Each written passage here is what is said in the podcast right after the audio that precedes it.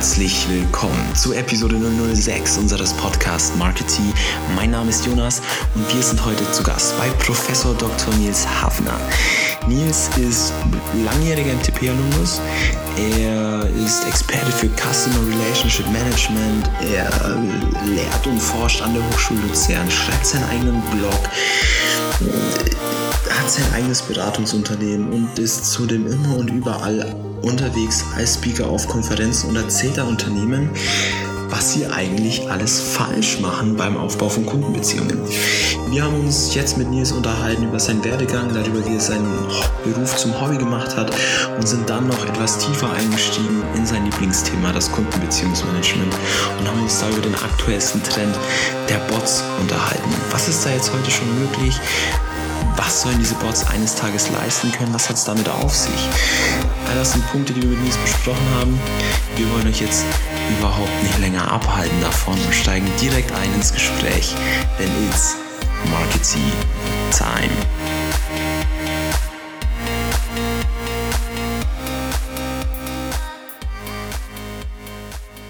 Wir sind heute hier am, am Bodensee in Kreuzlingen bei Professor Dr. Nils Hafner. Hallo. Geil, dass du. Also erstmal vielen, vielen Dank für die Einladung natürlich hierher, Nils. Ähm, vielleicht zu Beginn. Nette Hütte, schöne Aussicht. Hier nimmt sich's gut auf, sag ich mal. Das ist wunderbar, dass dir das gefällt. Schön, dass du da bist, Jonas. Ja. Ähm, es trifft sich heute irgendwie hier so der, der halbe Alumni Club der Schweiz bei dir? Habt ihr solche Treffen öfter? Also ist das so? Nö, eigentlich Regel, nicht. Also ich habe hab jetzt gesagt, boah, da kommt so ein Promi, der Podcast macht. Und dann habe ich die alle eingeladen und habe gesagt, der Jonas Ilz kommt vorbei und macht den Marketing ein Anlass, hier wieder vorbeizukommen, alkoholische Getränke zu sich zu nehmen und Fleisch zu essen. Könnte man als meine Hobbys bezeichnen. Alkohol und, und, und Grillen. Ja, Alkohol und Grillen, das ist jetzt vielleicht ein bisschen. Aber ja, doch, läuft drauf hinaus. Okay, alles klar. Es ist so, ich habe das, hab das auch mit, ich hab das auch Jörg schon gefragt. Hm, dieses Netzwerk, das besteht, das ist ja schon, wie lange wie lang kennt ihr euch schon alle? Ja, den Jörg, den äh, kenne ich seit 1999. Da wollte er eine Veranstaltung machen, die hieß Marketing Horizonte in der äh, Geschäftsstelle Freiburg. Die haben wir übrigens inzwischen geschlossen. Ähm, nicht, weil er die Marketing Horizonte gemacht hat, sondern weil es da keine, keinen BWL-Studiengang mehr gibt. Ähm, und da wollte er mich als, als Speaker akquirieren. Und das war sehr schön und ich fand den Jörg auch sehr fähig und da haben wir Freundschaft geschlossen und kennen uns jetzt also 18 Jahre. Krass. Hast du aus dem Studium oder aus der Zeit noch Leute, mit denen du so eng bist, die, die, die nicht von MTP sind, oder ist es halt dieses Netzwerk, das irgendwie so bestehen gibt? Also aus dem Studium ist es primär MTP, was bestehen äh, geblieben ist, weil man eigentlich sehr lange was zusammen gemacht hat. Also wir haben so von ja, 92 bis, bis äh, 1998 was zusammen gemacht. Und dann habe ich mich fürchterlich über MTP aufgeregt, war 13 Jahre lang weg, aber habe mit den, mit den Leuten, mit denen man sich früher eigentlich während des Studiums getroffen hat, eigentlich immer noch sehr, sehr guten Kontakt gehabt. Das liegt aber auch daran, dass die äh, 1997 beschlossen haben, dass ich die größte Hütte habe und äh, dass sie bei mir sehr schön zu Silvester einfallen können. und das also auch mit penetranter Persistenz seit 1997 machen. Also jetzt mittlerweile seit 20 Jahren. Also wir gehen ins 20. Jahr der legendären Hafner Silvesterfeier. Und dementsprechend sieht man sich mindestens einmal im Jahr, was auch etwas Schönes ist. Natürlich dein, ich habe so ein bisschen, ich habe mir natürlich ein bisschen Nachforschung angestellt, mh, hm, mich so ein bisschen eingelesen. Deine Leidenschaft war, ich weiß nicht, ob es das immer noch ist, die Schauspielerei. Dein Hobby ist äh, Weltherrschaft und Lesen. Das sind so zwei Punkte, über die ich halt auch ein bisschen gerne mit dir sprechen möchte. ja, klären wir, klären wir erstmal das Letztere. Das ist ja eine ziemlich skurrile Geschichte gewesen. Ähm, das ist eigentlich, eigentlich durch, ein, durch eine schöne, schöne, ja, ein schönes Interview, ähnlich wie, wie das, was wir hier führen, entstanden. Äh, und zwar mit der äh, schweizerischen Fachpostille Marketing und Kommunikation. Wir haben dort zum Abschied des damaligen Chefredakteurs äh, zweieinhalb Stunden zusammengesessen, haben äh, Kaffee getrunken, Schokolade gegessen, was so Schweizer halt machen. Ähm, und dann sind wir auseinandergegangen und etwa drei Wochen später haben die mich angerufen und da war ich ganz kurz vor einem Vortrag und haben gesagt, ja, Herr Hafner, wunderschönes Interview, aber wir haben vergessen, Sie nach Ihren Hobbys zu fragen. So, und da ich dann fünf Minuten später auf die Bühne musste für einen Vortrag, habe ich gesagt, schreiben Sie Weltherrschaft und lesen. dann haben die gesagt, okay und aufgelegt, äh, haben sich dann aber zwei Minuten später überlegt, das kann wohl ein Fehler gewesen sein, ähm, haben bei mir im Institut, also in der Hochschule angerufen und haben gesagt, zu meiner damaligen Assistentin, der Professor Hafner hat gesagt, äh, in Bezug auf seine Hobbys, das seien Weltherrschaft und Lesen. Und ob sie das denn jetzt schreiben sollte. Und die Assistentin, die war an dem Tag auch irgendwie emotional herausgefordert und sagte, ja, schreiben Sie das genauso, wie er gesagt hat, sonst ist er wieder sauer. so, und dann haben die das, also, dann haben die das so geschrieben und das kam so auf dem, auf dem Markt. Und äh, das Schöne war, wie die Zeitschrift rauskam, die kommt so einmal im Monat raus. Da rief dann der Verleger von der Computerwoche an ähm, das ist hier so die wichtigste IT-Zeitschrift, und sagte, ich möchte gerne ein Interview mit Ihnen machen, aber nur, wenn ich unter Hobbys Weltherrschaft und Lesen schreiben darf.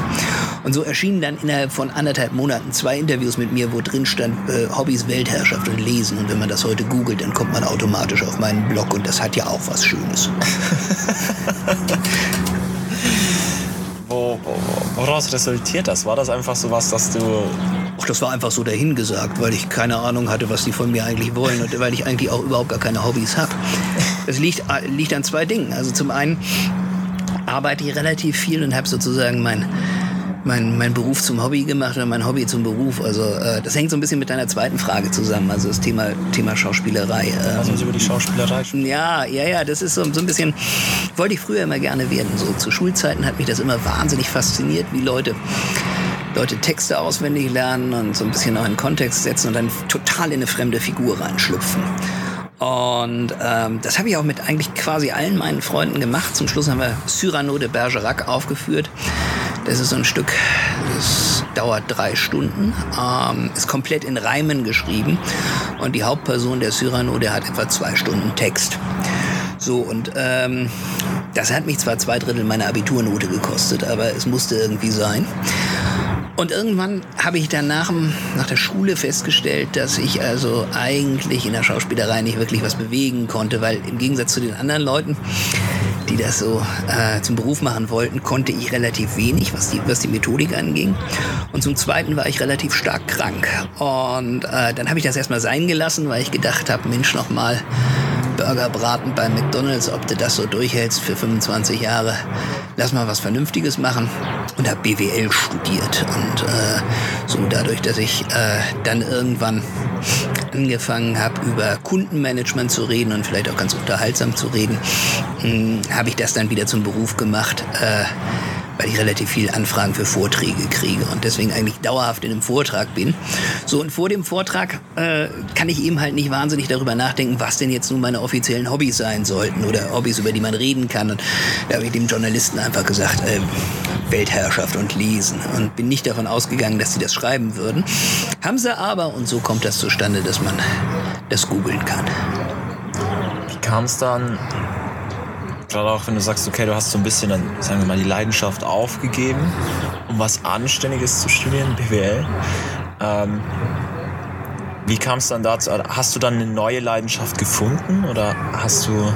Oh ja, oh ja. Also das ist das das war auch das war auch ein, ein relativ steiniger Weg. Also ich habe zuerst mal äh, angefangen BWL zu studieren, hm, vielleicht auch so aus familiären Hintergrund. Mein Vater, der war nun so der erste in der Familie, der der BWL studiert hatte. Davor waren die über 500 Jahre alle Pastoren, konnten also reden, lesen und schreiben, was vor 500 Jahren nicht wirklich selbst, selbstverständlich war. Und mein Vater, der hat irgendwann mal gesagt, so, das, das hat keine Zukunft, dieses, dieses ganze, diese, also mit Religion und so. Und hat BWL studiert und dann habe ich das auch irgendwie gemacht, ähm, wusste damals auch noch nicht, wo das hinführt. Und das führte dann über Umwege eigentlich dazu, dass ich ähm, dass ich promoviert habe über Qualitätsmessungen im Callcenter. Und, und dabei habe ich festgestellt, was Unternehmen so alles falsch machen können. Und das fand ich unglaublich lustig, was, was Unternehmen eigentlich so für Fehler machen können und wie sie ihre Kunden vergraulen. Und habe gedacht, Mensch, guck mal, das ergibt sich doch ein ideales Arbeitsfeld, äh, das Unternehmen äh, deutlich zu machen, äh, wo sie im, den Kunden eben halt komisch behandeln und wie sie das besser machen können und wie man vor allen Dingen ähm, wissenschaftliche Erkenntnisse in einigermaßen unter, unterhaltsame Vorträge und Blog-Einträge und, ähm, und Bücher eigentlich abfassen kann und somit Leute für sich und sein Thema gewinnen kann. Also das ist eigentlich so der Weg äh, von, der, von der aufgegebenen Leidenschaft hin zur neuen Leidenschaft, Kundenmanagement und dem Verknüpfen dann nachher mit Vorträgen. Okay. Also ist deine große Leidenschaft immer noch das auf, auf der Bühne stehen und den Leuten was zu erzählen? Ja, aber, aber thematisch gebunden. Also thematisch gebunden. Okay. Das ist, das ist eben halt, ähm, also der, der, das große Problem, was man in dem Zusammenhang hat, ist ja, dass Leute, die einfach nur sich geil fühlen wollen und einen Vortrag halten wollen, ähm, dass die häufig jahrelang über dasselbe reden und dann hat jeder diesen Vortrag gehört und dann werden die nicht mehr angefragt. Das heißt also, wenn man auch diese Basis an der Hochschule hat, dann hat man eigentlich eine ganz gute Möglichkeit, für jedes Jahr neu zu erfinden, was eigentlich so die Trends sind, was eigentlich so die Dinge sind, über die man reden kann und über die sich auch zu schreiben lohnt. Und ähm, das bringt dann wieder auch eine relativ konstante Zuhörerschaft, wenn man jedes Jahr mit neuen, andersartigen oder weiterentwickelten Themen kommt. Und das ist eigentlich das Schicke an der ganzen Geschichte. Lass uns mal noch mal ganz kurz zurück zum Studium kommen, bevor wir vielleicht noch weiter so in die Tiefe gehen, thematisch. Du hast mir erzählt, du bist, du bist mal von der Uni geflogen. Ja, genau, ähm, weil ich wollte eigentlich Schauspieler werden, äh, habe dann aber BWL studiert und äh, BWL in den 90er Jahren an der Uni Kiel das war so mäßig lustig, äh, weil die Professoren sich überlegt hatten, äh, dass da eigentlich 80 Prozent zu viel äh, an Studenten sei und man erstmal 80 Prozent aus dem Studium sieben müsste. Und dann kamen drei Dinge, die mir eigentlich ähm, den Anlass lieferten, da aus der Uni zu fliegen. Und zwar zum einen habe ich relativ viel bei MTP gemacht, war also äh, relativ jung schon Vorsitzender, habe da also mich sehr engagiert. Zum zweiten habe ich ähm, viele Projekte gemacht, darüber, darüber Geld verdient, mich selber finanziert. Und ähm, zum Dritten war ich relativ krank. So und äh, irgendwas bleibt damit immer auf der Strecke. Das war dann, äh, das war dann das Studium.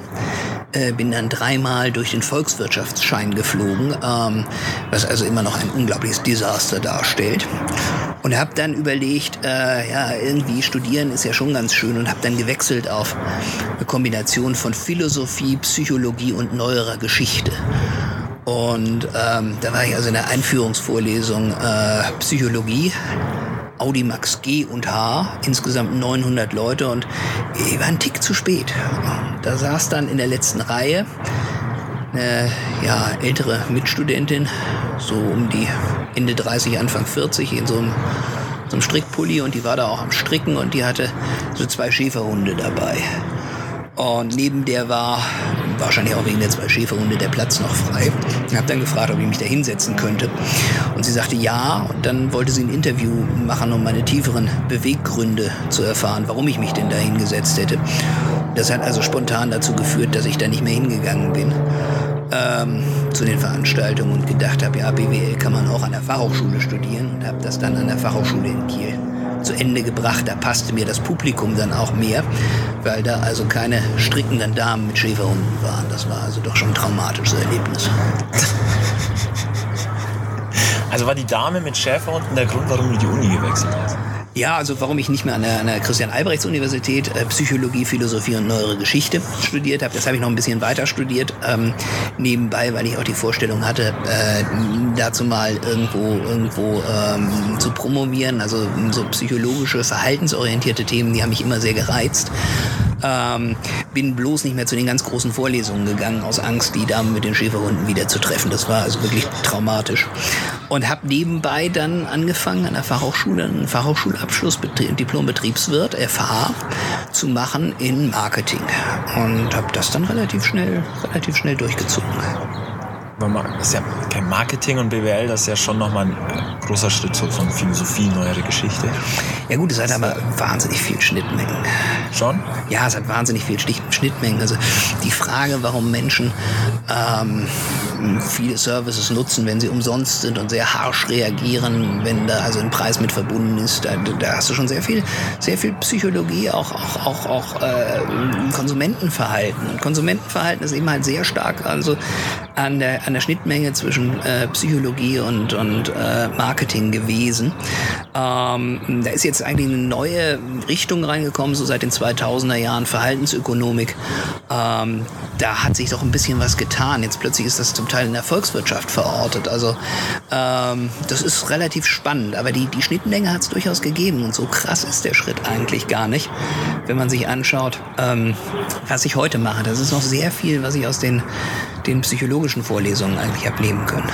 Das ist das ist eine Sache, die mich immer sehr, sehr stark interessiert, weil es das ja bei uns jetzt gerade nicht mehr so gibt mit diesem Bachelor, mit diesem Master.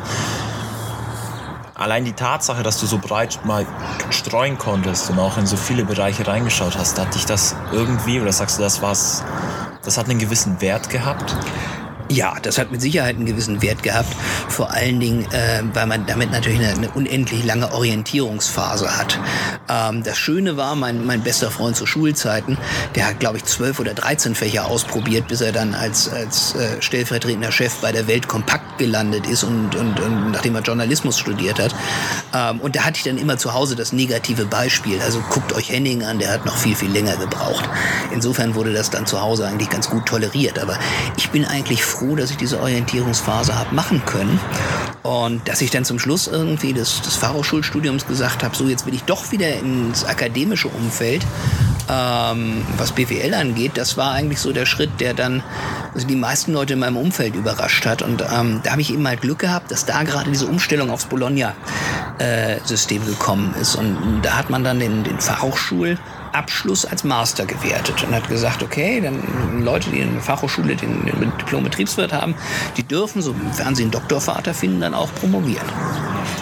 Was würdest du dann, also für, für, uns ist es ja jetzt heute oder für die Studenten heute ist ja diese Orientierungsphase einfach nicht mehr, gar nicht mehr möglich eigentlich. Was, also ich sage jetzt mal vom Studium her, was würdest du den Leuten oder was würdest du jetzt mit einem 20-Jährigen raten, stattdessen, statt zu sagen, ich mache 13 Fächer, um mich zu finden? Ja, das ist relativ, relativ schwierig. Also viele machen ja äh, zwischen Bachelor und Master vielleicht auch mal ein halbes Jahr oder ein Jahr Pause. Das ist, das ist eine Möglichkeit, um sich dann mal zu orientieren und auch mal zu schauen, wie ist das denn überhaupt in dem, in dem Job, den man da anstrebt, auch zu arbeiten. Erfüllt einen das, macht das Spaß. Und also äh, da ist eigentlich immer äh, äh mein lieber Freund Tim, ein MTPler aus, aus Köln, äh, äh, mein, mein, mein Lieblingsbeispiel, der ist nach dem Bachelor, wollte der ein Praktikum in den USA machen. Und äh, der hat das dann also damals auf, auf äh, Facebook gepostet und hat gesagt, kann mir jemand ein Praktikum in den USA irgendwie vermitteln? Das ging dann relativ schnell, dass er ein Praktikum gemacht hat bei einem anderen Freund von mir in Memphis, Tennessee. Und wie das Praktikum fertig war, wurde er dann gefragt, äh, ob er denn da nicht einsteigen will als als Senior Marketing äh, Analyst für, für Online-Marketing. Und insofern ist das gar nicht dazu gekommen, dass der, sein, dass der seinen Master gemacht hat, sondern der ist dann in Memphis, Tennessee versackt. Ähm, davon konnten wir uns dann sehr schön überzeugen, als wir dann im vorletzten Jahr mal in den Herbstferien dahin gefahren sind und beide, also sowohl denjenigen, der ihn da angestellt hat, als auch den Tim selber, besucht haben, und uns mal angeguckt haben, wie das Leben in, in Memphis, Tennessee so ist. Also ich glaube, da, da hat man eine ganz gute Möglichkeit, so eine Orientierungsphase einzulegen. Hm, auf der anderen Seite glaube ich, dass das Thema hm, Bachelor und Master, also Bologna, relativ lausig umgesetzt worden ist in Deutschland, ähm, dass man vielleicht auch mal schauen muss, welche was, was kann man denn mit einem BWL, einem Bachelor eigentlich alles machen, außer, außer BWL zu, weiter zu studieren im Master? Also das ist ja die Frage. Also kann man da in Richtung, in Richtung Psychologie äh, eigentlich gehen? Kann man da in Richtung Statistik gehen? Also momentan werden ja Data Analysts wie wahnsinnig gesucht. Und ich glaube, dass ein, ein BWL-Grundstudium dafür eigentlich eine fantastische Ausgangssituation bietet. Also das ist, das sieht, ähm, das sieht in den USA anders aus. Also ein Co-Autor von mir, der hat als Bachelor hat der, hat der Chemie studiert und ist dann im, äh, im, im, im Master auf, äh, auf, das, auf das Thema Data Management gestiegen und das schon vor, vor 20, 25 Jahren. Und das ist eben halt etwas, wo ich sage, wir legen uns viel zu früh fest und ähm, damit sind natürlich auch besondere Risiken verbunden, dass man also irgendwo dann auch irgendwo auf der Sinnsuche ist, ist das wirklich was für mich ähm, oder nicht. Ähm, ich merke das häufig, wenn wir, wenn wir ganz junge Leute anstellen bei uns in der Beratungsfirma. Hm, haben wir zwei junge Damen mal eingestellt und die haben also so ein ganz tolles Bachelor- und Masterstudium gemacht, auch mit Auslandsaufenthalt in Thailand und waren immer wahnsinnig inspired und agile und, und, und, was sie auch alles waren. Das war totaler Wahnsinn. So, und dann mussten die dann bei uns in der Beratung mal zwei Tage Excel-Listen abfüllen. So, und irgendwann stand die eine Dame dann bei mir im, im Büro. Ich war gerade in der Telefonkonferenz und hatte so die, die Arme in die Hüften gestemmt und starrte mich also 20 Minuten während der Telefonkonferenz an. Das äh, fand ich schon so mäßig attraktiv. ähm, dann hatte ich aufgelegt und hatte zu ihr gesagt, Amber, Amber hieß die, ähm, Amber, Amber, was ist denn? Dann sagte Amber zu mir, ja, weißt du, ich fühle mich hier emotional nicht abgeholt. ja, du lachst. Also das war, das war dann so, das war dann so ein Moment, wo, wo ich dachte, ja und. Ähm, und dann, dann setzte sie also zwei, drei Tage später meine beiden Partner davon in Kenntnis, äh, sie würde sich jetzt strategisch nach einem neuen Arbeitgeber umsehen. Und dann haben wir ihr bedeutet, dass sie das auch gleich machen könnte. Und seitdem haben wir uns gesagt, also das, äh, das Theater geben wir uns nicht mehr mit der Sinnsuche äh, nach, dem, nach dem Studium. Also das ist sicherlich damit verbunden und äh, sicherlich kann die Amber da auch nur sehr begrenzt was dafür. Nichtsdestotrotz ähm, brauche ich das in meinem professionellen Leben halt nicht. Also die, die Findungsphase, die muss dann wahrscheinlich jeder für sich selber auch durchlaufen und auch mal schauen, passt das für mich, was kann ich denn machen? Und ich glaube, dass da viele einfach viel zu passiv sind und sich auch zu wenig challengen. Also zu sagen, was ist denn die Lücke, die ich eigentlich selber besetzen will und dann auch mit dem Gedanken des Marketing sich zu überlegen, äh, wo braucht man mich denn? Und ganz grundsätzlich, nur da, wo ich wirklich selber eine Leidenschaft auf die Straße bringe, bin ich auch gut. So, und man braucht mich eigentlich nur da, wo ich wirklich gut bin, wo es mir Spaß macht und wo ich eigentlich auch mit einem, ja, nicht dauerhaft mit einem krankhaft aufgesetzten Lächeln, aber wo ich da mit einem Lächeln irgendwie durch, den, durch meinen Job irgendwie laufe. Das ist schon verdammt wichtig. Dazu braucht es ja schon eine gehörige Portion Selbstreflexion, oder? Das ist ja, ja. auch immer so eine Sache. Muss man sich da manchmal auch vielleicht, ich meine, Leidenschaften gibt es ja immer viele, aber ist es immer das Richtige, die Leidenschaft zu werden? Oder muss man sich vielleicht auch mal umsehen und sich eingestehen, hey, da stelle ich mir vielleicht was, was Falsches vor? Mit Sicherheit. Mit Sicherheit, aber, aber also Selbstreflexion, die entsteht ja die, die entsteht ja nicht durch Zufall. Also wenn du, wenn du, wenn du, wenn du in deinem Leben keine Niederlagen gehabt hast, dann, ähm, dann entsteht auch keine Selbstreflexion. Also wenn, wenn ich mir angucke, so in meinem Leben, erste Niederlage sicherlich die, das Eingeständnis, dass, dass, dass, dass Schauspielerei äh, für mich nur sehr begrenzt eine Lebensgrundlage bietet. Zweite, zweites Eingeständnis, ja, aus dem Grundstudium BWL an der Uni rausgeflogen auch nicht so dülle. Und, und zum Dritten, ähm, also ich für meinen Teil habe einen relativ, relativ starken Challenge mit der Gesundheit, wo ich dann eigentlich auch so so alle paar Jubeljahre mal wieder überlegen muss, machst du eigentlich das Richtige, machst du nicht zu viel, machst du nicht, äh, machst du nicht die falschen Dinge. Aber ich glaube, das gehört auch irgendwo zum Erwachsensein. Also ganz schlimm ist das natürlich, wenn die, wenn die Fehlschläge erst so nach, nach, nach 25, 26 Jahren kommen. Also wir haben ja bei, bei, bei MTP da so ganz krasse Fälle, die die, die einen Fehlschlag gehabt haben, weil sie vielleicht auch nicht gewählt worden sind und die dann diesen Fehlschlag eigentlich mit, mit allen möglichen Leuten diskutieren wollen und auch Gründe außerhalb davon suchen, äh, wie sie selbst als Persönlichkeit aufgestellt sind. Und das ist natürlich schwierig. Okay. Lass uns mal jetzt so, lass uns das einfach mal so stehen lassen. Lass uns das mal so stehen lassen. Das ist, nicht das ist so richtig, richtig, ne? das ist toll. Das Egal. Ist, ist ein ähm, toller Satz. Weil ich das, ich finde, das ist auch ein Punkt, über den man sich einfach mal Gedanken machen sollte und den man nicht tot diskutieren sollte an so einer Stelle. Mhm. Und lass uns mal vielleicht so ein bisschen noch reingehen in jetzt dein, so dein absolutes, ich sag mal, Fachgebiet, mhm. das Kundenmanagement. Ja. Damals angefangen mit deiner Abschlussarbeit. Mhm. Damals waren das noch Callcenter. Heute geht es um was ganz anderes. Also heute ist ja, ich bin so ein bisschen durch deinen Blog gegangen und was da wirklich so die Vorherrschaft auf deinem Blog hat derzeit das Thema Bots. Mhm. Bots in, in sämtliche verschiedene Richtungen, mhm. aber natürlich gerade bei dir dann vor allem mit Bezug auf Kundenmanagement, CRM, mhm. Servicequalität mhm. etc. Ganz kurz vielleicht erstmal so für den allgemeinen Konsens.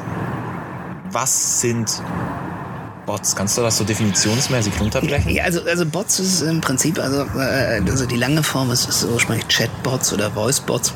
Da geht es darum, dass äh, man als Kunde, wenn man mit einem Unternehmen redet, plötzlich nicht mehr mit einem Mitarbeiter redet, sondern mit einer Maschine. Und ähm, da sehen wir jetzt die ersten Anfänge, dass Maschinen anfangen, einzelne Bereiche unseres Lebens zu steuern. Also Siri ist da sicherlich ein ganz gutes Beispiel oder, oder äh, äh, Google Assistant ist ein, ist ein gutes Beispiel. Oder jetzt eben halt neu Alexa, wo du, wo du einen Lautsprecher in die Mitte deines, deiner Heimstadt stellst und und Alexa Fragen stellst äh, nach Börsenkursen, das Musik abspielen lässt, äh, das Licht steuern lässt, den Fernseher anschaltest und ähm, und die Maschine macht das. Das ist eigentlich das, das ist eigentlich das Spannende daran. Und je nachdem, wo du Anwendungsbereiche hast, kann das ähm, sehr stark eigentlich auch dahin gehen, menschliche Arbeit überflüssig zu machen. Das hat seine guten, das hat seine schlechten Seiten. Also äh, die fangen wir mal mit den guten Seiten an. Äh, es ist sicherlich äh, in den meisten, in den meisten Kundenserviceabteilungen so, dass Mitarbeiter jeden Tag mit zig Kunden über immer wieder dieselben Sachverhalte reden. So und alles das, was man hochgradig repetitiv tut, das ermüdet und das, das langweilt einen auch. So, und jetzt ist die Frage, wo kann ich denn Dinge automatisieren, sodass ich mit dem Kunden über interessantere Dinge auch für mich reden kann als Unternehmen? Das ist also die Kern, Kernüberlegung dabei. Okay. Und was ist da, was ist bisher möglich? Also was ist da gerade der Stand? Ja, der Stand ist, dass das jetzt, dass das jetzt eigentlich anfängt, äh, interessant zu werden. Wenn wir nach China schauen, dann können wir mit solchen Voice- oder Chatbots äh, schon Geld überweisen äh, von A nach B, also mit äh, WeChat äh, senden sich Menschen Geld hin und her. Mit WeChat äh, buchen Menschen Reisen. Und das ist eigentlich ganz interessant. Also ich benutze im, im Unterricht eigentlich immer das Demo vom äh, Sachverhalt, wo zwei Menschen miteinander in Urlaub fliegen wollen und das diskutieren. Überleg dir mal, du willst jetzt mit, deinem, mit deiner Freundin oder mit einem Freund irgendwo in Urlaub fliegen und du diskutierst das äh, über einen Chat mit ihr oder ihm und dann überlegt ihr euch, wo ihr hinfliegen wollt. Und dann recherchiert ihr Preise. Und dann recherchiert ihr Fluglinien. Und dann einigt ihr auf, euch auf irgendwas. Und weil du jetzt nun zufällig mehr Geld hast als sie, ist es so, dass du zwei Drittel übernimmst und sie nur ein Drittel. So überleg dir einfach mal, in wie vielen, in wie vielen Apps du reingehen musst und rausgehen musst und recherchieren musst. Also da bist du vielleicht in einem Kajak drin, wo du, wo du Reiseziele recherchierst. Und, und du vielleicht erstmal, erstmal sowas wie Booking, Reiseziele Reiseziele recherchieren, TripAdvisor, Kajak, dann Preisvergleich, dann hast du sechs, sieben Airlines, dann stellst du das wieder in den Chat rein, diskutierst das mit deiner Freundin, wie, wie ihr am liebsten fliegen wollt und was eigentlich welchen Preiswert ist. Und dann bucht ihr irgendwann und du musst erstmal die ganze Summe vorstrecken, weil sie eben halt nicht so viel Geld hat, aber sie überweist dir das dann zurück. Das heißt, sie muss auch noch irgendwie in ihr E-Banking rein und dir dann eine Summe zurücküberweisen. So. Und, äh, und was ein Chatbot macht, ist eigentlich relativ lustig. Da seid ihr beide im Chat und dann sagst du, also komm, Reisen recherchieren. Und dann geht der, geht der Bot hin und sagt, wo willst du hin und wo bist du gerade? Dann gibst du das kurz ein, dann zeigt er dir sieben, acht, neun Flüge. Dann einigst du dich mit deiner Freundin darauf, welcher Flug gut ist. Dann siehst du, was das kostet. Dann gibst du deine Details ein, sie gibt ihre Details. Also alles in dem Chat. Dann sagst du, wie viel Geld du übernimmst. Dann sagt sie, wie viel sie Geld übernimmt. Das wird automatisch von euren Konten eingezogen. So und dann, dann ist die Reise gebucht. Zeitersparnis etwa zwei Drittel. So, und das geht jetzt noch weiter. Jetzt überlegt euch mal, ihr seid auf dem Weg zum Flughafen und bleibt dem Taxi oder im, im Uber irgendwo im, im, Stau stehen. Und jetzt, jetzt realisiert das der Chatbot und sagt, also der Jonas und seine Freunde, die, die schaffen das nie und nimmer rechtzeitig zum Airport. Lass mal den Flug umbuchen, damit die dann äh, ein bisschen entspanntere Reise haben. So, und das ist eigentlich, das ist eigentlich der Kernpunkt. Also was dahinter steht, ist ja eine, eine Art von künstlicher Intelligenz und Zugang. Das heißt, also, du brauchst eigentlich zwei Dinge. Zugang, ähm, das ist der Grund, warum solche, solche Messenger wie, wie WhatsApp oder, oder Facebook Messenger oder, oder Snapchat und wie sie alle heißen, so unheimlich hoch bewertet werden an den Börsen. Weil die eben diesen Zugang, dieses, dieses Ökosystem bieten. WeChat ist das in, in China schon wesentlich weiter, kennt hier in, in Europa kaum jemand. Und auf der anderen Seite brauchst du eine künstliche Intelligenz, du brauchst ähm, so, so einen Bot, der, der antrainiert ist. Und so dieses Training ist natürlich natürlich intensiv, weil also zuerst mal, wenn du sowas machst und eine Umgebung hast, und dann versteht der Bot überhaupt nichts davon. Wir haben das jetzt gerade sehr schön auf einer, auf einer Hotelplattform gesehen, die wir beraten haben. Da haben wir mit einem, einem Voicebot äh, gearbeitet. Und der Voicebot fragte dann eben halt, nachdem jemand sagte, ich möchte jetzt ein Hotelzimmer reservieren, zwei Nächte in ihrem Hotel in München. Und dann stellt der Voicebot die Frage, für wie viele Personen? So, und der Kunde sagt, für mich und meine Frau. Das versteht der Bot nicht. Zwei würde der verstehen, aber das versteht der Bot nicht. So, und was, wie sieht jetzt der Prozess aus? Hinten dran wird dieses Stück des Gesprächs in Echtzeit ausgeschnitten für mich und meine Frau. Dann geht es in ein Callcenter. Dort hört sich das jemand an und tippt als Ergebnis zwei in seinen Computer. Das versteht der Bot und sagt, also, ich habe ein Zimmer für zwei Personen in München in dem Hotel gebucht. Und so trainiert man den an heute. Das heißt also, in Bereichen, wo es richtig große Masse gibt, äh, da werden schon Teile von Gesprächen ausgeschnitten über ein Callcenter mit echten Leuten qualifiziert und in den Bot zurückgespiesen, um, äh, äh um daraus zu lernen. Und das finde ich unheimlich faszinierend. Okay. Und wie ist das? Also sprich, man sammelt jetzt gerade, ist es gerade wirklich diese Phase, wo man sagt, okay, man sammelt jetzt gerade solche Daten und versucht das man sammelt an allen Ecken und Enden Daten. Also wenn man sich, wenn man sich anguckt, momentan sind äh, 80 Prozent aller Unternehmen eigentlich dabei, sich mit dem Thema Chat zu beschäftigen, weil man, weil man Chats sehr, sehr gut mit Bots unterstützen kann, weil man aus bestehenden Chats sehr viel lernen kann. Dort hat man sehr schön den, den, den Echtsprachverlauf. Also Kunde, Mitarbeiter, man kann die Dialoge auseinanderhalten, man muss nicht über zwei Kanäle aufnehmen, um Kunde und Mitarbeiter auseinanderzuhalten. Das heißt also, der liest, was sagt der Mitarbeiter, der liest, was sagt der Kunde und erarbeitet daraus eigentlich seine Entscheidungsregeln.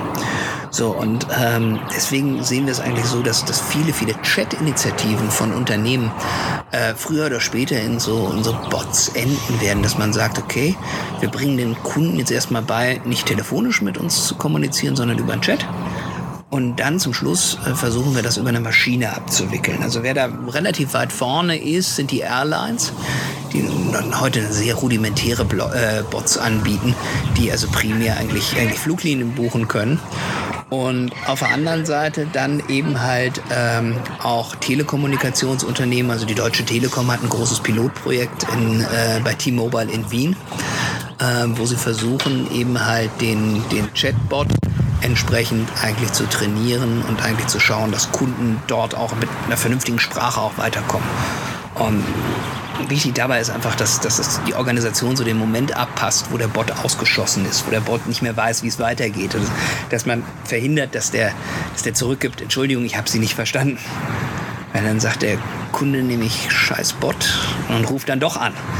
Und zwar ruft er dann nicht unbedingt in bester Laune an, sondern äh, ist schon eigentlich von diesem, von diesem, von diesem Bot-Versuch gepestet und äh, will das dann auch irgendwo rauslassen. Also man muss damit vorsichtig umgehen, dass man also nicht den, den Kunden als Laborratte eigentlich äh, missbraucht, sondern es geht wirklich darum, viele solcher Daten zu sammeln, solcher Dialoge zu sammeln und in eine Maschine einzuspeisen und der Maschine deutlich zu sagen, ähm, was sie genau lernen soll. Okay. Was glaubst du, wie lange wie lang braucht es noch, bis, bis Bots, bis Maschinen auf einem Stand sind, an, den, an, an der man nicht mehr dahinter stehen muss? Also sicherlich zwei, drei Jahre wird es dauern. Ähm, ich gehe aber mal davon aus, dass das sehr große Unterschiede bei den Unternehmen gibt, weil wir haben es ja mit einer Veränderung zu tun. Wir haben es mit einer Veränderung im, im Leben von ganz vielen Menschen zu tun, die im Kundenservice arbeiten und für die das natürlich auch auch eine Bedrohung darstellt, die sich auch die Frage stellen, ja, warum soll ich denn dazu beitragen, dass ein Unternehmen mich überflüssig machen kann. Das ist so der eine Punkt. Ja. Der zweite Punkt ist natürlich auch die, auch die Vermarktung. Wie gut gelingt das denn, Unternehmen Menschen in solche Chats reinzubringen? Oder wie gut gelingt das denn Unternehmen auch zu verstehen, was Menschen am Telefon eigentlich sagen oder nicht sagen? Und da haben wir eine zweite Technologie, die ganz wichtig ist, nämlich die Entschlüsselung der menschlichen Sprache. Also wenn man sich Unternehmen wie Presire anguckt aus Aachen, äh, ganz spannendes Unternehmen, dann sagen die, wir haben einen Weg gefunden, die menschliche Sprache zu entschlüsseln haben also die menschliche Sprache sowie Lego-Bausteine ähm, aufgeteilt und können heute auf Basis von psychologischen Untersuchungen, und da ist wieder die gute alte Psychologie, nicht, ähm, können sagen, was wollen Menschen eigentlich? Welche Interessen verbergen sie dahinter? Und das geht so weit, dass bei einem Krankenversicherer hier in der Schweiz schon, schon Messungen gemacht werden, äh, dass äh, nach einem Telefongespräch, normalen Telefongespräch zwischen Kunde und Mitarbeiter, die Maschine sagt, wie zufrieden war der Kunde am Ende des Gesprächs. Das heißt also, ich gar nicht mehr den fragen muss, wie war das Gespräch von, von 1 bis 9. Das ist natürlich auch ist natürlich auch nicht besonders sexy. Also ich vergleiche das immer mit der Situation so Kundenmanagement-mäßig. Du verbringst einen Abend mit deinem Traummenschen und hast also eine wahnsinnig gute Nacht und, und morgens stehst du dann auf und guckst dir ins Gesicht und sagst, ja Schatz, wie war ich? Auf einer Skala von 0 bis 10. So. Und das ist natürlich, das ist natürlich, das ist natürlich derartig nervtötend, dass das jedes Unternehmen heute macht, obwohl es da ganz andere Möglichkeiten gibt. Und dementsprechend bin ich eigentlich ganz dankbar auch für die Technologie. Ist aber grundlegend, um überhaupt so einen Bot nachher zu, zu, zu steuern, anzufüttern, muss erst mal rausfinden, was reden Menschen eigentlich und in welche Kategorien passt das und äh, was sind das denn eigentlich auch für Typen von Kunden, mit denen du es da zu tun hast. Wenn es jetzt dann, wo wir gerade so bei diesen großen Datenmengen sind und dabei sind, okay, da muss schon einfach sehr viel angesammelt sein. Die Frage, die ich mir da stelle, ist, ist es dann überhaupt möglich, dass irgendwie noch große neue Player da dazukommen? Oder ist das wieder ein Geschäft, das bei den bestehenden Großen, die jetzt in den letzten 10, 15, 20 Jahren groß geworden sind, Google, Facebook, vielleicht auch mittlerweile Amazon und so weiter und so fort, Apple, ähm, bleibt das bei denen? Geht die Weltherrschaft an die? Ja, das ist, das ist, eine, das ist eine fantastische Frage. Die wird ja momentan von, von, von, von, von vielen Leuten auch in Politik und Wirtschaft äh, kontrovers diskutiert.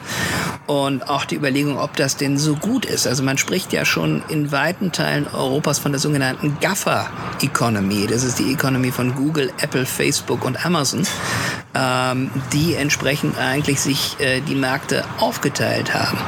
Auf der anderen Seite muss man sehen, dass äh, Player, die man schon fast abgeschrieben hatte, wie Microsoft, plötzlich immens wiederkommen, auch mit ganz intelligenten äh, Ansätzen, wie Menschen arbeiten, wie Menschen sich vernetzen durch den Kauf von LinkedIn.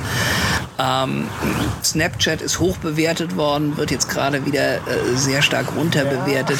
Also mich, mich, hat mal, mich hat mal bei einem Vortrag ähm, jemand gefragt hier in der Schweiz, was kommt nach Facebook? Und ich hatte also ein ganz großes Glück, dass ich der letzte Redner bin an der Veranstaltung. Und ich habe gesagt, Apero. Apero ist so die, äh, das Trinken nach, dem, nach der Konferenz. Und das kennt jeder Schweizer. Und wie ich das gesagt habe, sind die alle aufgesprungen und sind zu den Prosecco-Gläsern nach draußen gerannt. Der Veranstalter war davon ein bisschen überrascht, weil der wollte eigentlich noch eine Frage machen. Aber das ist so ein bisschen lemminghaftes Zwangsverhalten. Die Menschen sagen dann, ach guck mal, da hat einer Apero gesagt, dann gehen wir doch jetzt mal was trinken. Und das hat mich also tatsächlich gerettet. Jonas, ich habe darauf keine Antwort, muss ich dir ganz ehrlich sagen. Wenn ich die Antwort hätte, wäre ich wahrscheinlich ein steinreicher Mann. Äh, weil dann könnte ich dir nämlich sagen, muss man jetzt noch bei hohen Bewertungen in die Gaffer Economy einsteigen, indem man Aktien von Google, Apple, Facebook und Amazon kauft? Oder muss man das nicht? Muss man möglichst darauf spekulieren, dass die in fünf Jahren kein Mensch mehr kennt? Wir haben vorne jetzt, äh, wir haben ja heute ein paar mehr Leute hier sitzen, das hat der Jonas ja schon gesagt. Wir haben den Daniel Beckert äh, sitzen, ein absoluter Apple-Fan, der jetzt so enttäuscht ist von den neuen Apple-Produkten namentlich der Apple, Apple TV 4, dass er sich überlegt, äh, komplett umzusteigen auf Android. Äh, das geht momentan vielen so. Und es ist ja immer, immer die Frage, inwiefern werden solche großen Unternehmen als sympathisch ähm, beurteilt oder inwiefern sind die dann irgendwann böse. Ähm, das ist ja so sehr lange der Wahlspruch von Google gewesen. We are not evil. Wir sind nicht böse. Jetzt ist natürlich die Frage, ob das für Alphabet auch gilt. Und ähm, ich bin mir da nicht sicher, muss ich ganz ehrlich sagen. Gehört aber wahrscheinlich einem sehr großen Club an von Leuten, die momentan nicht sicher sind. Okay. Was ist denn so was ist so die, vielleicht jetzt auch gerade im Kundenmanagement, gibt es irgendeine Situation oder irgendwas, wo du sagst, das ist die große Vision, so soll es irgendwann mal aussehen, so muss es mal funktionieren? Na, die große Vision ist, Schwierigkeiten zu erkennen, bevor sie entstehen. So, und wer das fantastisch macht, ist beispielsweise Nespresso im Kaffeesegment. Ähm, die haben es natürlich auch leicht. Die wissen vom Kunden, wie er heißt, wo er wohnt. Die wissen, wie viele Kapseln der kauft. Die wissen, welche Maschine er hat. Die wissen in der Regel auch, wie er mit der Maschine umgeht, weil er ja seine Entkalkungssets bei Nespresso kauft. Und die können sich zukaufen die Wasserhärte an seinem Wohnort. So, und da die nur wenige Maschinen im Betrieb haben, so 10, 20 Maschinen, dann wissen die auch, wann welche Maschine bei welchem Pflegezustand und nach wie viel Kapseln eigentlich aussteigt. So, und insofern ist es so, dass die eigentlich sich die Kunden einzeln angucken. So, und wenn sie dann nun besonders profitable Kunden haben, dann wissen Sie, wenn die Maschine aussteigt, dann kauft er erstmal einen Monat keinen Kaffee. Das ist x Franken respektive Euro Verlust. Und dann trinkt, hört er ja nicht auf, Kaffee zu trinken. Dann trinkt er seinen, ähm, seinen Kaffee vielleicht bei der Firma Starbucks. So, und vielleicht mag der das bei der Firma Starbucks und sagt, das ist ja viel geiler als bei Nespresso. So, und vielleicht bleibt er dann Kunde von der Firma Starbucks. Und da macht Nespresso natürlich was Cleveres. Die kalkulieren, wann steigt die Maschine aus und machen dem, dem Kunden ein Angebot, was er nicht ablehnen kann. Quasi, kauf 300 Kapseln, zahl uns 18 Euro und du kriegst eine neue Maschine. So, dann sagt der Kunde, was soll ich mit einer neuen Maschine? Ich habe doch eine, aber das ist billig. Ich mache das also. Dann hat er die neue Maschine und zwei Wochen später gibt die alte ihren Geist auf und er sagt sich, ist das nicht der Wahnsinn? Jetzt habe ich gerade eine neue Maschine gekauft. Ist das toll? Und ich kann weiter Kaffee trinken. So, und das ist wahrscheinlich schöne neue Welt. Also wir werden auch durch Internet of Things, wir werden so viele Dinge wissen von unseren Kunden. Und ähm, da ist ja natürlich immer die Frage, wie empfindet das der Kunde? In Deutschland, Österreich und in der Schweiz ist es ja so, dass wir das primär böse finden, wenn ein Unternehmen viele Daten von uns hat. Das ist total böse. Ähm, was es uns das Leben leichter macht, das wollen wir ja schon, aber wir wollen keine Daten dafür liefern. Und das ist so das Abstruse daran. Äh, viele Dienstleistungen kann ich nur erhalten, wenn ich Daten liefere. Ich will aber keine Daten liefern dafür. Und so das äh, nennt man in der Schweiz hier das Phänomen, den Fünfer und das Weckli gleichzeitig zu haben. Das äh, charakterisiert die Situation von einem kleinen Jungen, der in die Bäckerei kommt und ja, schon ein Weckli, also ein, ein, ein weiches Brötchen haben will, äh, aber dafür den Fünfer nicht bezahlen will und äh, anfängt mit der Bäckersfrau zu diskutieren, ob es nicht Möglichkeiten gäbe, äh, sowohl ein Brötchen zu kriegen als auch sein Geld zu behalten und damit eigentlich in der letzten Konsequenz A, unser wirtschaftliches Handeln konterkariert und B, äh, vor allen Dingen der Bäckersfrau ganz gefährlich auf den Sack geht. okay. Glaubst du, das ist irgendwo an irgendeinem Punkt berechtigt? Diese Angst, ich denke, das resultiert halt aus Angst. Naja gut, also das, das resultiert vor allen Dingen ähm, aus einem kulturellen Phänomen. Wir haben das mal vor, vor äh, knapp acht Jahren untersucht. Wir haben äh, 200 Leute in, in München, 200 Leute in Zürich und 200 Leute in Wien befragt. Zwar haben wir sie befragt, woran das denn liegt, dass sie, ähm, dass sie Verkäufern äh, kritisch gegenüberstehen. Und etwa zwei Drittel davon äh, sagte, ja, das liegt daran, dass ich äh, damals, als ich klein war, immer von meiner Mutter gesagt bekommen habe, mach bloß nicht die Tür auf, wenn ein Fremder davor steht. Der will dir ja bloß was verkaufen. Und äh, in der Regel, das passiert ja nicht mehr, nicht? dass da also jemand die, die Tür hat, der will ja bloß was verkaufen. Aber wir scheinen es kulturell als problematisch zu empfinden, wenn einer einem was verkaufen will. Ja. So, und das Interessante ist, das wird durch den Medieneffekt ja noch verstärkt. Also man muss sich ja eigentlich nur mal äh, zwei Tage das öffentlich-rechtliche Fernsehen in Deutschland, Österreich oder der Schweiz anschauen, um Horrorstories zu bekommen, wo große Unternehmen eigentlich wieder Schindluder treiben mit den Daten ihrer Kunden, mit den Gefühlen ihrer Kunden und dass es denen ja nur darum geht, Geld zu verdienen. Ja, natürlich geht es denen darum, Geld zu verdienen. Das ist ja ihr Zweck. Nicht? Aber das, das ist ja, das ist ja, das ist ja etwas, was die Gesellschaft schon total beleidigt und ein niederes Motiv ist, wenn jemand Geld verdienen will. Ganz im Gegensatz zu jemandem, der beim öffentlich-rechtlichen Rundfunk arbeitet und eben halt von Gebührengeldern lebt. Das ist ja was völlig anderes. Du merkst, ich kann mich da leidlich drüber aufregen.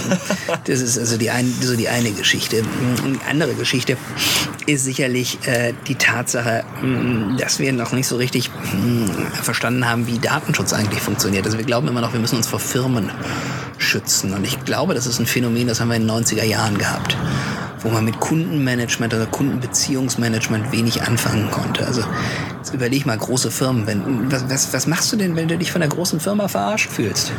Du kaufst woanders. Das ist genau der Punkt. Du bist ja nicht abhängig. Du hast ja heute die breite Auswahl. Und es ist ja, wenn jemand Geld investiert in Kundenbeziehungen. Denn es ist ja völlig blödsinnig, den, den Kunden zu verarschen. Deswegen verstehe ich ja auch die Jungs bei VW nicht. Die haben geglaubt, sie kommen damit durch. Bin jetzt wahnsinnig gespannt, was bei Mercedes passiert, was bei BMW passiert, bei all den Leuten, die sagen, wir haben aber einen sauberen Diesel auch ein bisschen Angst vor. Ich habe selber einen Mercedes unten stehen und, und es ist die Frage, habe ich da einen Fehlkauf gemacht? Habe ich einen Diesel gekauft?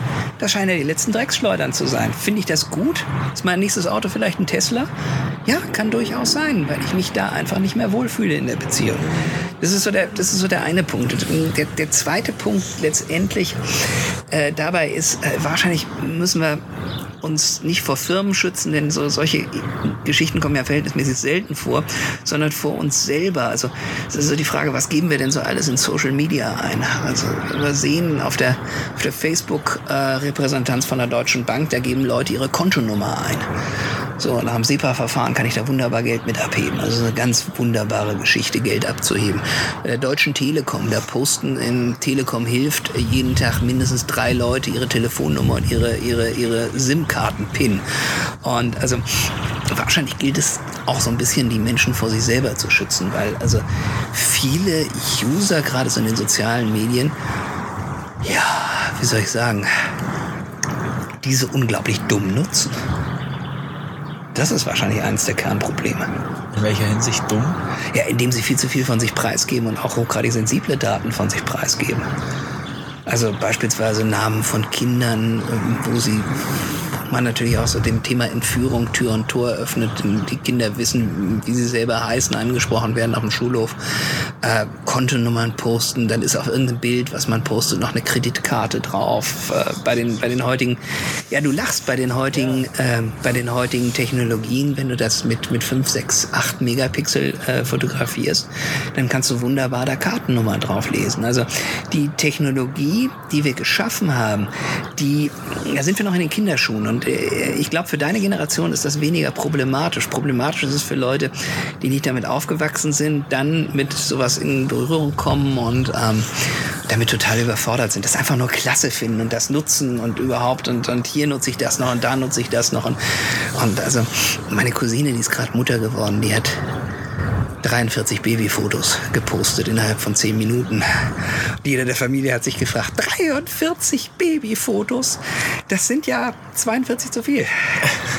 Und das ist so, das ist so, die, die, die, die, die fängt erst an, mit solchen Dingen zu, zu experimentieren. Und das ist eigentlich genau das, wo ich, wo ich sage, äh, das ist spannend, aber das zeigt auch, dass man erstmal ein Gespür dafür finden muss, was geht, was geht nicht und dass das ganzen Gesellschaften halt, halt schwerfällt. Was glaubst du, was ist das nächste, wofür wir ein Gespür finden müssen? Was ist, wofür muss meine Generation dann ein Gespür finden? Also erstmal, welche, welche, welche Nachrichten auf den sozialen Medien erfunden sind und welche nicht. Das ist also das Thema Fake, Fake News halte ich schon für halte ich schon für immens krass, ähm, weil wir, ja. weil wir zum Teil wirklich in Filterblasen leben. Also also ich habe das gemerkt, ich habe wahnsinnig viele Freunde in Großbritannien und also ich konnte mir zwei Tage vor der Abstimmung nicht vorstellen, dass Großbritannien für den Brexit äh, votet. Und das ist etwas, was, was schwierig ist, weil wenn du nur einseitige Informationen bekommst, dann glaubst du dir irgendwann. Ich habe ähm, hab Freunde in, in, in, in Litauen, äh, die versorgen sich primär, weil sie russischsprachig sind, über, über, über russischsprachige Medien. Und die sind sehr auf der offiziellen Argumentationslinie des Putin-Regimes. Intelligente Leute, die haben einen Bachelor, die haben einen Master gemacht, intelligente Leute, aber die leben in ihrer Filterblase. Und die Frage ist, wie kann ich eine Filterblase erkennen und wie kann ich mit dieser Filterblase umgehen? Und ich glaube, das ist eine ganz große Schwierigkeit. Also du musst, du musst immer Leute finden, die dir aus der, aus der Filterblase raushelfen. Und, und ich finde ja, ich finde ja, dass der Podcast dazu schon mal eine ganz gute Möglichkeit ist, weil du ganz viele Leute kennenlernst, mit ganz vielen Leuten redest und deren Sichtweisen auch, auch an, dir anschaust, die vielleicht nicht unbedingt deine eigenen Sichtweisen sind. Also sich vielleicht auch einfach, um sich dagegen mal, ich sag mal, prophylaktisch zu schützen, einfach viele Meinungen einholen, sagst du? Viele Meinungen einholen, unterschiedliche Leute kennen und vor allen Dingen auch so sozialen Filterblasen raus. Also, also schauen, dass man Leute kennenlernt, auch die nicht BWL studiert haben, die nicht die gleichen Brands tragen, die nicht die gleichen Hobbys haben, weil ähm, sonst, sonst ist man sehr stark im More of the Same Phänomen gefangen. Also man kriegt immer wieder die gleichen Nachrichten, die gleichen Botschaften und die bestärken einen darin, dass man am Ende glaubt, man ist der Geilste. Ja, weil alle Freunde um einen herum, die sagen ja auch, dass man der Geilste ist, wenn man sich so und so und so findet. Und mein Gott, ist man geil. So. Und dann trifft man auf irgendwen, der sagt, du bist aber nicht der Geilste. Und äh, das ist dann, das ist dann eigentlich ganz interessant, äh, wie dann so die Reaktionen sind. Viele können das ja überhaupt nicht glauben, äh, dass man dann nicht der Geilste ist. Ähm, und viele sagen, ja, danke, dass ich von dir mal ein ehrliches Feedback bekommen habe. Das ist der eine Punkt. Man darf es aber mit der Feedback-Kultur auch nicht übertreiben. Also äh, wenn wenig Feedback zu geben ist, dann darf man auch nicht sagen, so jetzt möchte ich mal eine halbe Stunde von dir Feedback hören. Das ist, es gibt die Sache halt einfach nicht her. Ja? Okay. Ich würde sagen, wir, wir lassen den Punkt jetzt einfach so stehen. Ja. Geben das den Leuten mit. Und ich würde dich gern wie immer zum Ende des Gesprächs einfach noch äh, drei kurze Fragen stellen. Ähm, und würde dich bitten, einfach darauf auch drei, drei schöne, knappe Antworten zu geben. Vielleicht ein Wort, ein halber Satz, wie auch immer.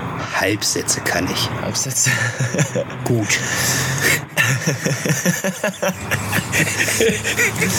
ähm, Nils, was treibt dich an? Was treibt mich an? Ähm, einerseits äh, treibt, mich, treibt mich mein Umfeld an. Okay. Freunde, Netzwerk, Familie. Das sind immer Menschen, mit denen ich gerne zusammenarbeite. Menschen machen unendlich viel aus an meiner Freude, an meinem Arbeitsalltag. Zum Zweiten sind es Themen.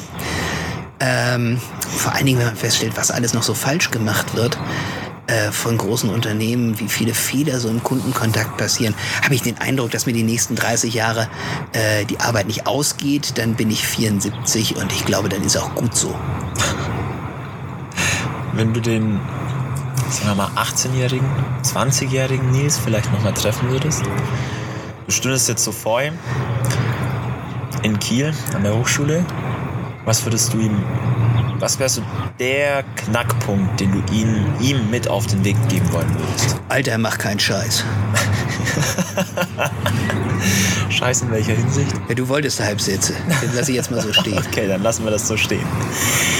Und dann, zu guter Letzt, wie immer, unser letzter Satz, dein letzter Satz? Habe ich lange drüber nachgedacht. Tatsächlich? Ja, habe ich lange drüber nachgedacht. Also mir ist, mir ist nichts Philosophisches eingefallen. Deswegen habe ich ähm, beschlossen, so zu enden, wie ich in meinen Gästebücher schreibe. Zwar schreibe ich da immer folgenden Satz rein, den ich einmal ähm, hinter einem äh, Lasterfahren gelesen habe. Es war ein schleswig-holsteinischer Laster, ein Rübenlaster. Dort war ein großer Aufkleber aufgebracht. Halt Abstand in der Rübenzeit, es ist zu deiner Sicherheit. Danke, Nils. Danke, Jonas. Alles klar, Leute, das war Episode 006 unseres Podcast Marketing mit Professor Dr. Nils Hafner. Wir hoffen, wie immer, es hat euch gefallen. Wir hoffen, wie immer, ihr konntet euch irgendwo irgendwie guten Input rausziehen. Und wenn dem so war, dann schaltet auch nächsten Monat wieder ein. Wie immer am letzten Montag des Monats, wenn es heißt Episode 007 unseres Podcast Marketing. Damit geben wir das Ding jetzt auch schon ab direkt. Wir freuen uns aufs nächste Mal. Bis dahin, nicht abwarten und Tee trinken, sondern rausgehen und einfach mal machen.